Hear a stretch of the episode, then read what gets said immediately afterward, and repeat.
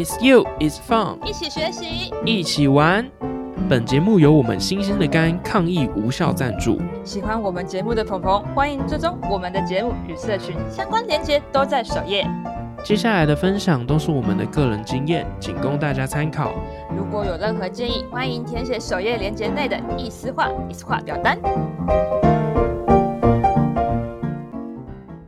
大家早安、午安、晚安，我是来自喵星球的安，没错，就是那个早安、午安、晚安的安。希望大家一切平安又喜乐。Hello，各位听众，大家好，我是莱恩。Hello，大家早安，我是鸽子妹。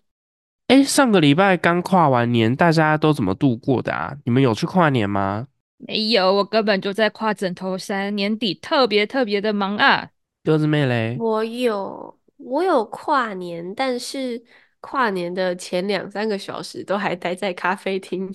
去咖啡厅干嘛？约？会吗？对啊，约会吧。就是哦，是自己一个人跟我的电脑，还有我的提案简报，就是刚好我们呃，因为过年后有一个客户想要有一个很隆重、很盛大的一个比赛，所以我们就在 三十一号的时候，甚至都还在做提案简报。我从早上十点，然后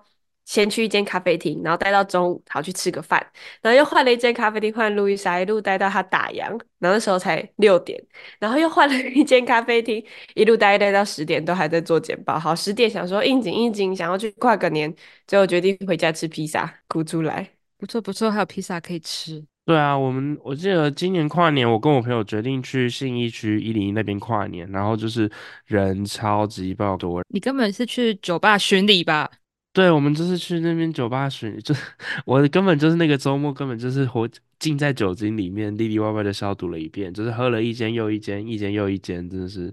只能奉劝大家喝酒不好，真的。像我的话，其实在，呃年底跨年前的时候，我觉得我可以一直感受到办公室有一股很浓重的低气压。不知道大家在学校或者是在呃现在的公司行号有没有感感受到？我觉得有诶、就是因为年末了嘛，然后我们我们像我们在学校工作的，就是有一些教育部的经费啊，要在年底之前结案，所以就是大家都在催促学生说，哎，你那个经费什么要来结案了没啊？然后有的时候同学又年底案子一多，然后就会有各种奇奇怪怪的问题出现。然后最常听到的，比方说像是什么厂商的发票上面手写的二会写错，学生就很崩溃，老师也很崩溃，因为有的时候那发票可能要重新再拿到一张正确的，不是那么容易。年末真的就是大家都很忙，可是我自己是还好啦，因为我我目前还没有带社团，所以我是没有感受到那个年年末的忙碌。我自己的话，觉得哦，年末真的是各种大家脾气都超暴躁的，就是一个，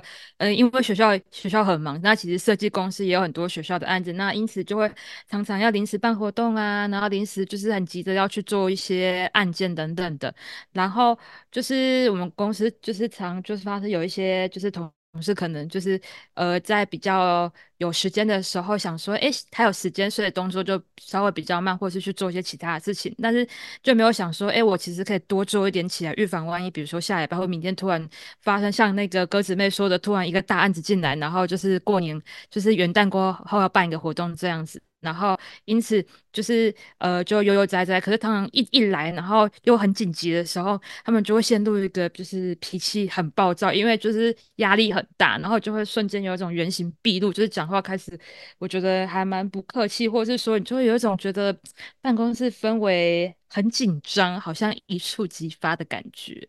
听起来太可怕了吧！所以你就是在办公室工作的时候，有的时候会被用很凶的口气对待吗？呃，我是还好，但是我常常看到其他人可能就是他们的对话，感觉充满着火药味。哦，是不是你的气场有点太强烈，所以那个同事也不敢 造次？我可能每天都努力戴着我的耳机，什么事情我都不知道吧。好的，那鸽子妹嘞，你最近因为我们比较像是个人去执行专案，所以其实蛮少跟别人有合作互动，但是通常会自己被客户气死之类的。他们就是会因为很急，所以他们的嗯，可能就会天天问，天天问。但是有些事情还是有些启程，就是没有办法这么立刻的给他。然后加上他们可能刚年初，或者是那个笔钱可能是嗯去年剩下的一点点钱，所以费用通常都不高。那费用不高的情况下，他们就一直想要跟你砍价，然后就会砍到，就是我我就已经快要把成本价都给他了，然后他还是觉得太贵了，太贵了，就是已经砍到见骨的概念。对，已经都要变渣了，然后他还想要砍，那就说，可是我们真的没有钱，可是我没有想要这样子高级的服务，高级的质感，所以有时候就会很无奈。那所以你的工作是允许你凶回去的吗？当然不允许我们凶回去，我们就要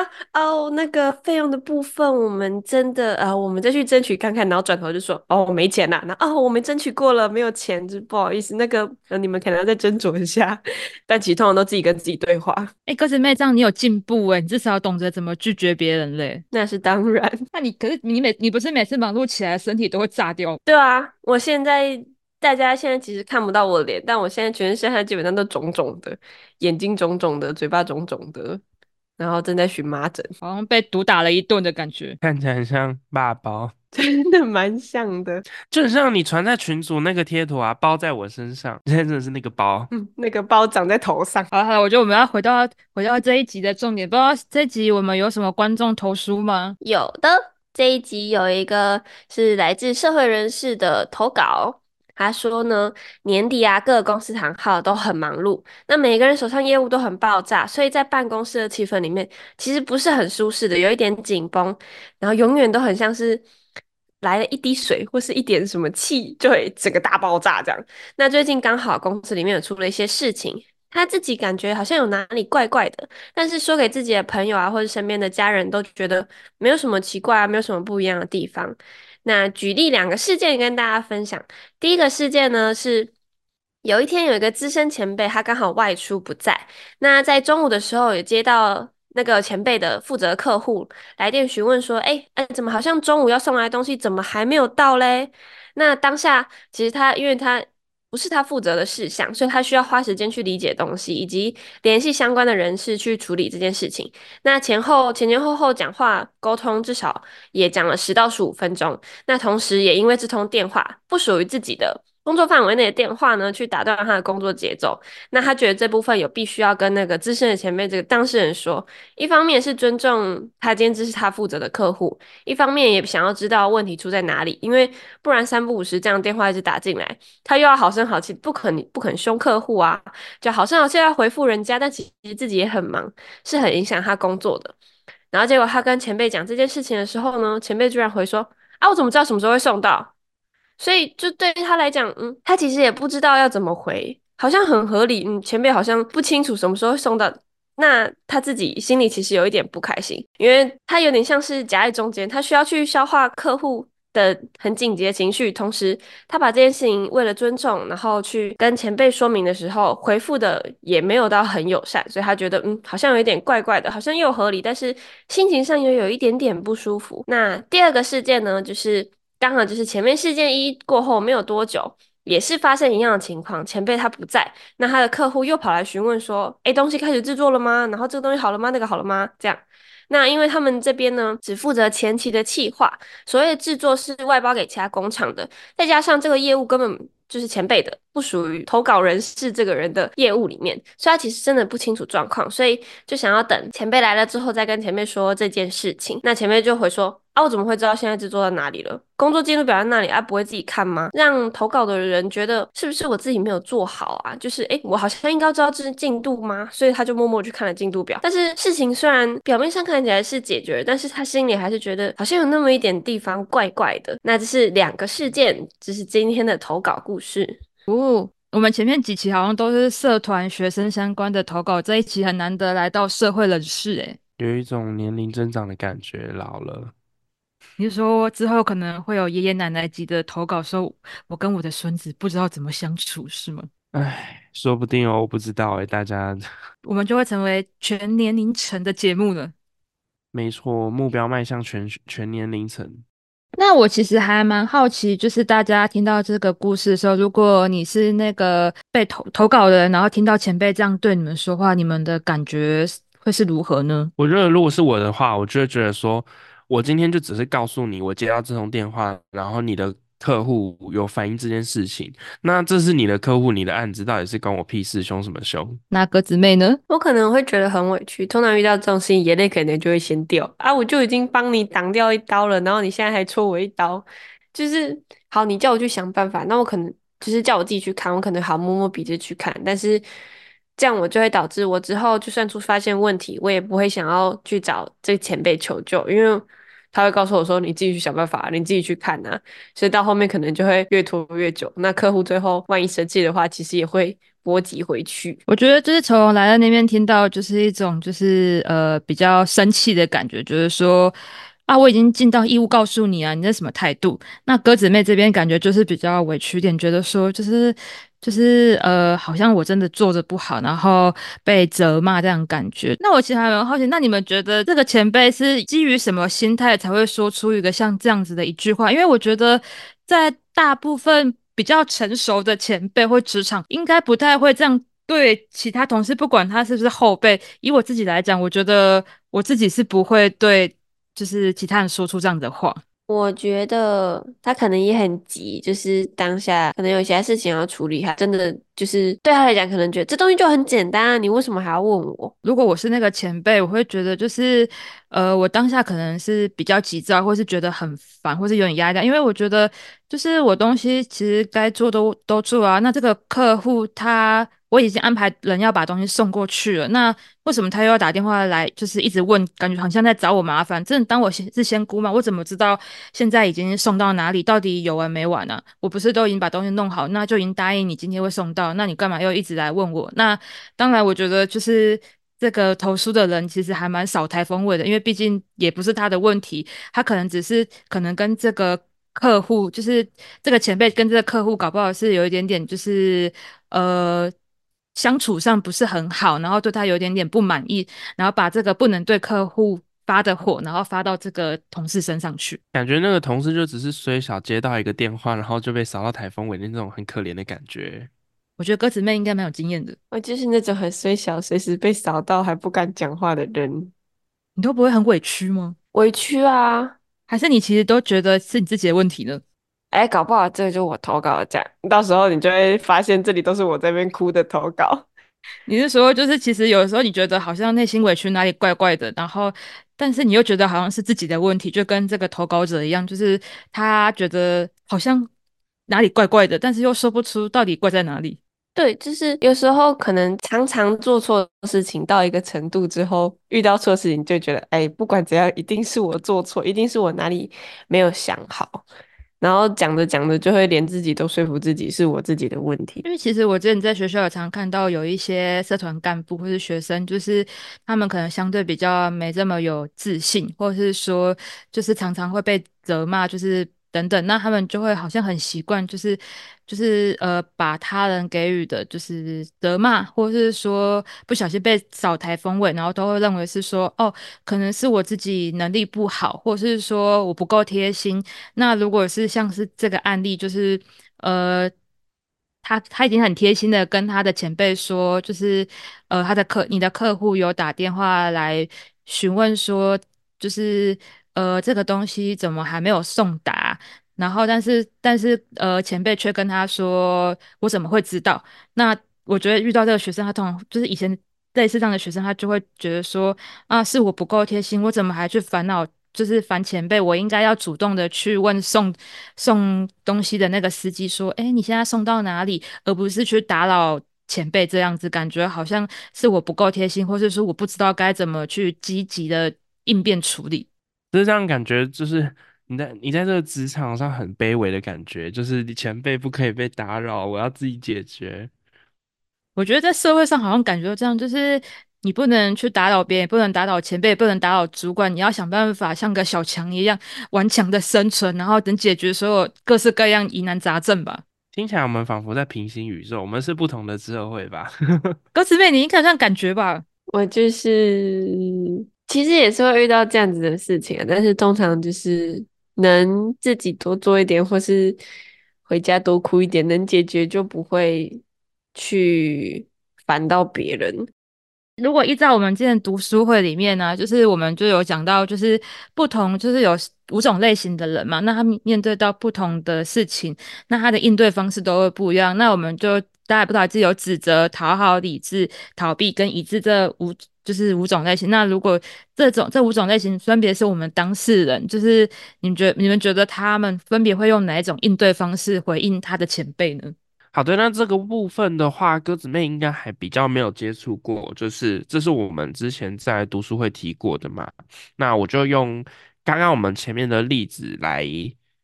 套入这五种应对方式，然后呃，鸽子妹也可以一边的理解看看。那第一种，如果说呃今天是用指责的方式的话，就会很很很直白嘛，就是他会去怪罪对方说，哎，你没有说清楚的你的一些相关的要求，然后就去。怪对方，所以指责的人其实就是他会把所有的问题都归归咎在于其他人，或是呃这个事件，反正千错万错都不是他的错，然后就会都指责周围的人的不是。没错，那另外一种讨好型的应对方式的话呢，他就会开始检讨自己，说，哎是我自己没有多问啊，我自己没有多去弄清楚这一切的东西，就开始觉得都是自己的问题，然后开始觉得自己是不是哪边没有做好。那我觉得就会像是我刚刚前面讲，就是他就会觉得说，可能是他自己没有，就是太太菜，然后所以不懂得如何去应变、去处理，然后其实是自己能力不够。那很很容易这种东西是讨好型的人。再来的话是超理智的人呢，其实我觉得很直白，就是他很理智的去分析说。诶，那这个问题其实我们应该要有怎么样子的呃，比方说 SOP，或者说，诶，这个部分是你的问题，或者是说怎么样的，他会非常的理智的去分析你现在遇到这个问题，然后所有的细节，他不会说，诶，全部都怪你身上，或是全部都揽在自己身上，大概是这种概念。超理智的人就会变成说，就是当然，他可能如果真的是刚来菜，他自己当然也会觉得说，哦，可能是我真的是我自己，就是相关经验不足。其实当下其实我是可以直接联络到司机，那我请司，然后就可以知道时间马上应变这件事情。但是超理，那他当然也不会否认说他自己经验不足没有做，但是他也不会去责怪自己，因为他也会觉得说，毕竟。就是这也不是我的工作范围，那明明就是你自己的事情，那应该要有一个正确的 SOP，就是说，哎，公司怎么没有一个，比如说当。客户打电话来询问的时候，怎么没有一个东西登记？说司机送出去的时候，应该要要有个表单写说，哎，预计大概几点以前送达？那以及送达时候是不是应该做什么样的系统？就是回报，像是物流公司，比如说他只要一刷这个条码，那是不是我在系统上就可以看到？那他可能就会更 care 说，觉得说应该是公司的问，公司怎么没有建立一个像物流这样的 SOP 系统？然后所以他就会变成说，他可以承认自己的舒适，但是也不会像讨好型的这么觉得都是自己的问题。那第四种的话是我们的逃避型的人，那这种逃避型的人，我觉得他就是可以用比较鸵鸟心态的感觉，就是啊那些客人都啊那些客户都这样啦，每次都打电话来说很赶，每次都说星期五中午之前送到，明明就可能之前跟他说只是星期五会送到而已，然后他就会自己加东西，然后直接不想面对这个问题逃跑之类的，大概是这种感。就是他可能就会习惯性，就是呃，讲话就会打岔，就会说，就我可能会附和说，对啊，对啊，哦，我也觉得他很讨厌呢。然后不然就是会突然神来一笔跟你说，哎，下午就是这，我听说附近有一家饮料店，现在刚开幕买一送一，你要不要一起订啊？然后就会去转移一个话题。那他这样就不用去正面的应对，也不用去关照自己内心怎么想。听起来是个好方法，装蒜都装蒜嘛。啊，那个午餐要吃什么？啊，我不好意思，我肚子痛哎，我想去一下厕所。好吧，那接下来就是来到我们一致性的这种应对方式。那一致性的话，可以比较想象成他是，嗯，感觉是一个比较成熟人类。成熟稳重的大人的感觉，他可能就可以就会说说，哦，好的，我知道这件事情了，谢谢你。然后我等一下来询问看看，然后或者是说，哎，怎么会？就是我明明那时候有特别交代几点之前要送达，那我来帮你确定一下，然后呃，谢谢你告诉我之类的，就是呃，会给予对方相对应的尊重，然后比方说呃，也表达一些自己的感谢，这样让双方彼此相处起来是感觉。是一个舒服、是一个和谐的状态，对，就不会像前面，比方说哦，都怪自己啊，都怪别人啊，或是就是呃去逃避之类的。因为其实我觉得，在一个正常、比较舒适或者是成熟的一个职场关系，那以我来讲的话，就是我会觉得，如果是我是当时，我当然会我自己，不管是我有没有经验处理这件事，我都一定会告诉那个。我的前辈就是这个案件的当事人说，哎，你的客户今天有打来说这件事情，那可能我已经处理了，那我也是很尊重告诉你，因为我不希望说，就是我不喜欢别人就是插手自己的东西，然后你又没有跟我讲，等到之后客户有一天问的时候，我就会觉得你为什么动了我的东西，你没有主动跟我讲，所以其实我觉得我会蛮希望就是呃，就是只要跟我有关。的客户有打电话来，就是对方都要跟我讲，所以其实当别人跟我讲的时候，我会跟他说：“哎，谢谢，就是不好意思，就是让你接我的电话，或者说让你帮我处理我的客户的事情。”Gary，因为毕竟人家也可以像刚刚来人前面讲的，我也可以就是就是都不处理啊，就帮你留个电话，甚至跟你甚至连留电话都不留电话，直接跟对方说：“哎，不好意思，他现在不在啊，请你晚点再打。”哦，不好意思，他今天请假哦，那你你可能明天再打哦。就是连就是基本的留电话都那可能会造成就是他的客造成你的客户感觉非常的不舒服。他也不 care，反正那不是他的客的客户，所以其实我自己通常是会就是会跟就是呃帮我处理的那个同事说，哎，谢谢谢谢你帮我处理，然后以及我会回应告诉对方说，那。我等一下会去处理这件事，或者说我大概会怎么处理。因为其实我我有遇到一些人，就是他们是蛮责任感，会觉得说，好像我接了电话，那我就要负起这个责任，就是知道说你后面有没有去处理这件事情，不然感觉好像到时候人家要打电话来了，人家就说，哎，你们刚刚不是有一个人就是接电话说会处理吗？怎么都没有处理？我就会觉得好像就是就是呃我没有去处理好，但其实这不关我的事情。那当然。我自己，我也会在，就是在跟同事们解释说，哎，这经过，因为毕竟像就是这件事情，我觉得它的发生可能有，就是有几种啊，就是不管是不是我对，是我的错还是客户的问题，但是我觉得我还是会跟我的同事解释清楚，可能是说，哎，不好意思，我可能真的就是没有留意到，就是他有跟我说几点以前要送达，我只有说礼拜五要送达，所以真的这部分是我的疏失，那我就会很坦然的承认说，那我下次会再检讨，不然其实大家就会觉得。不知道哪里为什么会会出这个问题，然后到处问，然后反而搞得全世界都在问这个，全世界都在问这个问题。那另一。另一种当然就是我也会就是可能是就是我该做的都有做，但是只是我的客户其实并没有，他只有那时候只有跟我说礼拜五要送达，他并没有呃提早跟我就是并没有详细跟我说几点要送达，然后所以才发生这个问题。因为这样子其实你有解释的话，大家才不会觉得是你事情做不好，或是说问题出在你身上，那大家也会知道说哦，那我下次可以怎么做，也可以预防万一就是同样事情发生在我身上，减少就是大家遇到同样的事情走一直走歪路这样子。哎，那我们这样子讲下来，这五种五种应对方式，歌词妹你有大概可以理解这五种的差别吗？比较可以理解指责、讨好跟逃避，但是理智跟一致有时候就是我会觉得有一点像。嗯，理智跟一致性有一点像吗？我觉得你可以比较简单的看，就是那种回复你有感觉到温暖跟感觉爱的，可能就比较像一致性。那理智型的人就会有点像是。呃，他就是很认真的在跟你分析这个理论，这个这呃，他在跟你分析你们现在遇到的这个问题，在分析这个状况。然后这时候，呃，这种状况你可能会觉得说，就是有一种有必要这样的感觉吗？就是你的感受，我自己觉得啦，我自己觉得，就是我今天遇到一个问题，然后有个人一直跟我说，哦，好，那这件事情，所以今天就是这这个问题，这个问题，然后是你的错，然后是谁的错，然后我就觉得很烦。我觉得其实可以更简单的说法，就是说，其实我们在应，就是跟别人相处等等，其实我们就是三个面向嘛，一个是面对自己，然后一个是面对他人，一个是面对整个环境。那指责型的人就是，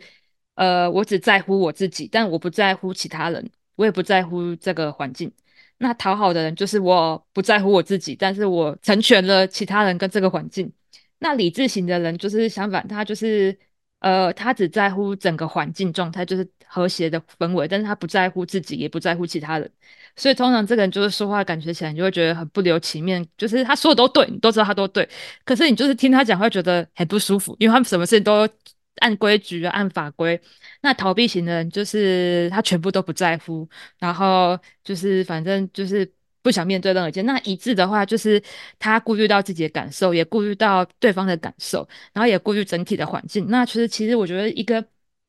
比较一致型的人，他在整个职场的像环境的话，就是他如果在遇到这样的事情，他其实会很清楚的说出，哦，我的感受，我觉得就是，哎，我今天发生什么样的事，那我的感受是如何，我怎么应对？那当然就是我也会很清楚的告诉对方说，哎，你的就是我会，我不会把话就是可能就是就是。八，就是比如说，如果如果你是前辈，那我当然可以说。你那凶什么凶啊？你以为你转就转？你以为你是前辈就可以这样对我说对我说话吗？对你虽然对他表达，可是我觉得如果是前辈，就会觉得说，呃，就是他会当他这句其实这句话都没有错，但是其实前辈内心会觉得你态度很差，你有必要这样对我讲话吗？你不过是就是很容易就会其实事情就变得越越来越激烈，因为反而会出在说你那什么态度。那其实比较一致的，他其实就会对对方对前辈说，就是。哦，就是他如果这样跟我说，哎，就是他前辈就跟我说，我怎么会知道啊？那我可能就会说，哦，你你不知道吗？那呃。我可能，那我可能也不知道，那是不是可以麻烦你，就是去跟那个联络，因为毕竟不是我的案子，我我会担心，如果用到你的东西，有可能会造成我的不是。那我呃，或者是他有可能会说，哎，你你有发生什么事情吗？因为他会觉得说，哎，他今天会说这句话，可能是有其他问题，然后所以他就会也会去关照到对方的感受，而不是说用一个比较情绪化的言语去，就是跟对方直接正面出击这样子。那。那当然，对于环境来讲的话，因为如果假设说他直接就是呛回去的话，那是不是我们两方吵架，那整个环境感觉大家就会感觉一触即发，就是就是一个火药味很重。那当然，如果我们都可以好好的沟通，那我是顾及到其他同事，因为毕竟其他同事又不在这，就是跟我们这件事没有关系。那为什么他要无端被我们干扰呢？所以其实这就是比较偏向一致性的，这样就有比较清楚了。那所以大家现在有知道说为什么当事人会觉得不舒服了吗？我觉得当事人可能会觉得不舒服的原因，可能是在于前辈是用比较指责的方式去跟他说，就是一方面在责任的划分上，今天当事人他其实根本不需要对这件事情负责任，对他来讲这是一件额外的事情，可是前辈却用这种。指责，或是问用一种你怎么没有弄嘞，或是用一种责怪的方式去讲，所以对当事人来讲可能会觉得很不舒服。就是其实我觉得他会对前辈感觉不舒服，我觉得应该是因为前辈的那句话让他觉得你是来找麻烦的吗？然后这个问题是不会处理吗？或是说就是像我前面讲，就是前辈把他当做是客户来出计，那不觉。不觉得就是不觉得好像这件事情是他自己的问题，好像千错万错都是别人，就帮忙接个电话也有错，对嘛？所以我才说简直应该要抢回去的。这是小辣椒，小辣椒。那其实按照刚刚的这个讲法下来，就是不同的个性，呃，不同应对方式的人，就是他也有不同的回应的态度。那鸽子妹刚刚听完我们就是分析了一遍指责、讨好、理智、逃避跟一致性，你要不要试着来？解看看，如果是指责型的话，他可能就会直接针对前辈的口气或者他的情绪回答说：“啊，你这样是什么意思？就是我我就没有这件事情本来就不是我该负责的啊，你为什么要这样子用这个态度去跟我说话？你自己都没有去跟你自己客户解释清楚。”对，那这我觉得是指责性人格会说话。那讨好型的话，可能。就会回复说，哦，那这部分是我没有我没有好好处理啊，或者是我没有主动的去寻找解决方式，然后是我能力不足，或者是想的不够周到，没有办法去解决这件事情，所以这部分是我自己没有处理好，就比较不好意思。那对于理智性的人格，他可能就会像刚刚前面讲，可能就会去检讨到公司的制度，会说。就这件事情，只是协助同事不在路不在位置上的时候接电话，我只是协助。就这件事情根本就不干我的事，我只是在协助做这件事情，但这是我的职责，而不是帮你处理这件事情。逃避型的人格可能就会不专注在这件事情上了，可能就会说：“哦，对啊，那个司机怎么还没有到啊？”或者“哦，对啊，这件事情怎么还没弄好啊？”啊，那最近就可能会开始分心去聊很多其他的事情。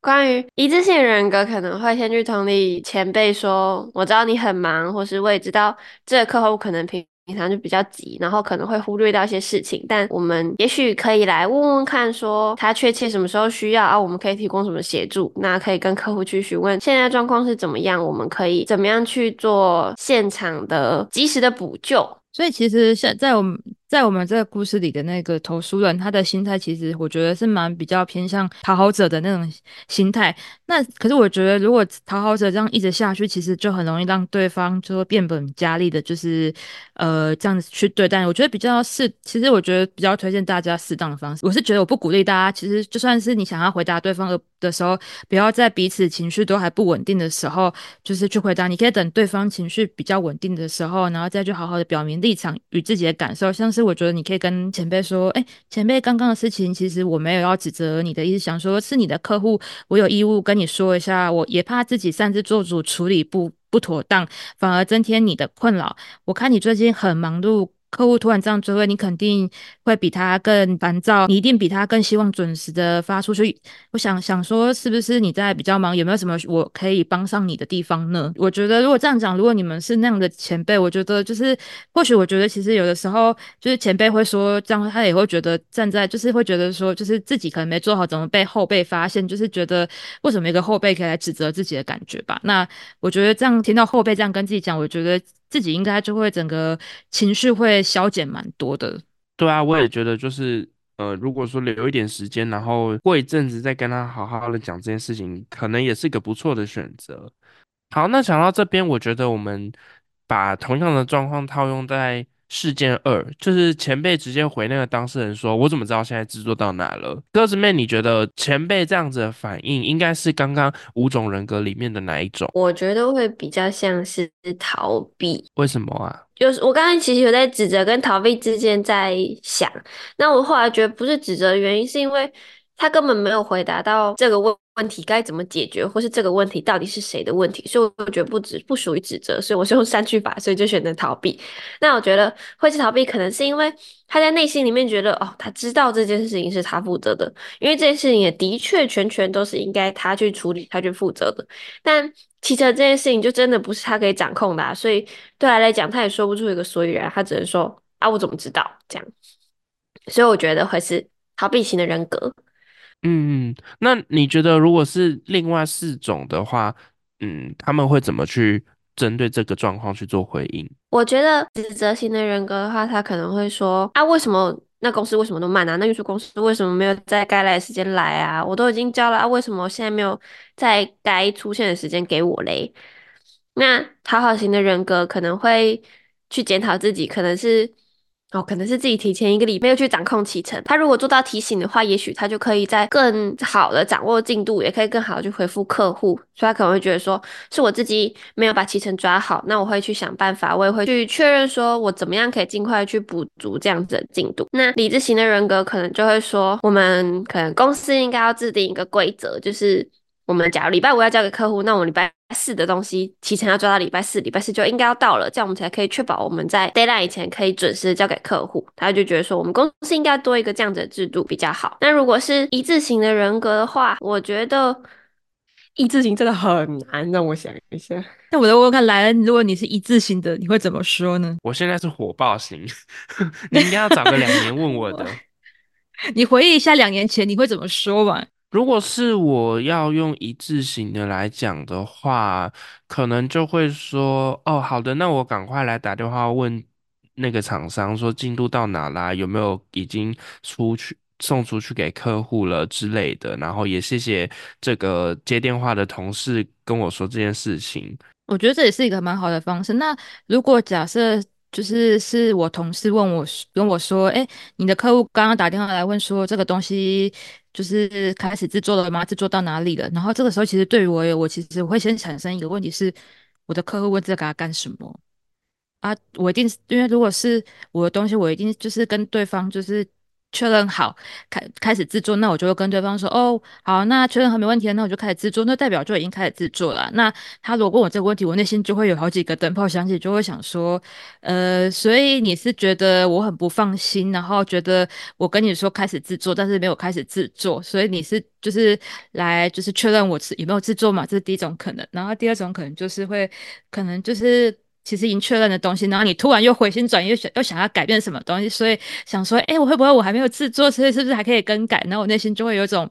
被害妄想症吧之类的。然后，所以其实如果是我听到这个，我当下其实我会反问我同事说，哎，他是什么时候打来的？那他有没有在说点其他的东西？有没有说他为什么要问这个？让我比较先了解到，就是我的客户现在是一个什么样的状态。那当然，我的客户搞不好就是会说，就是。会什么都不讲。然后那我可能就说好，那不然我等下再联系他，我就问问看他，我再跟他看看说他问在做什么，然后我再那当然另一种就是可能是可能就跟我说哦，对方说就是他还有地方想要再修改，那我内心就会开始骂骂咧咧，才会说哦，他已经都已经改了千百次，他到底想怎样啊？已经开始硬了啊。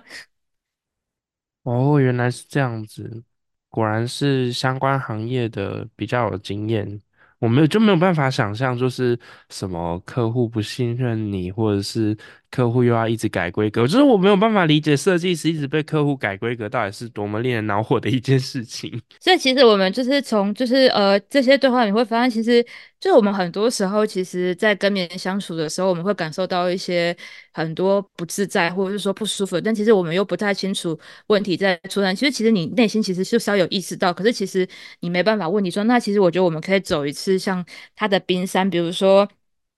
以这个前辈的冰山来来讲好了，就是他其实会回答说，就是哎我不就是我怎么知道？然后或者说你不会自己去看进度表吗？我觉得他其实很多时候是一种逃避，就是他没有正面回答你问题嘛，然后但是有点指责说，哎，都是你的，都是你的错，你自己没有做好这件事情。所以其实，在第二个案件里面，他其实是带有点指责跟逃避的一个行为。那在感受上，为什么他会他会想逃避呢？因为有的时候就是如果被不管是被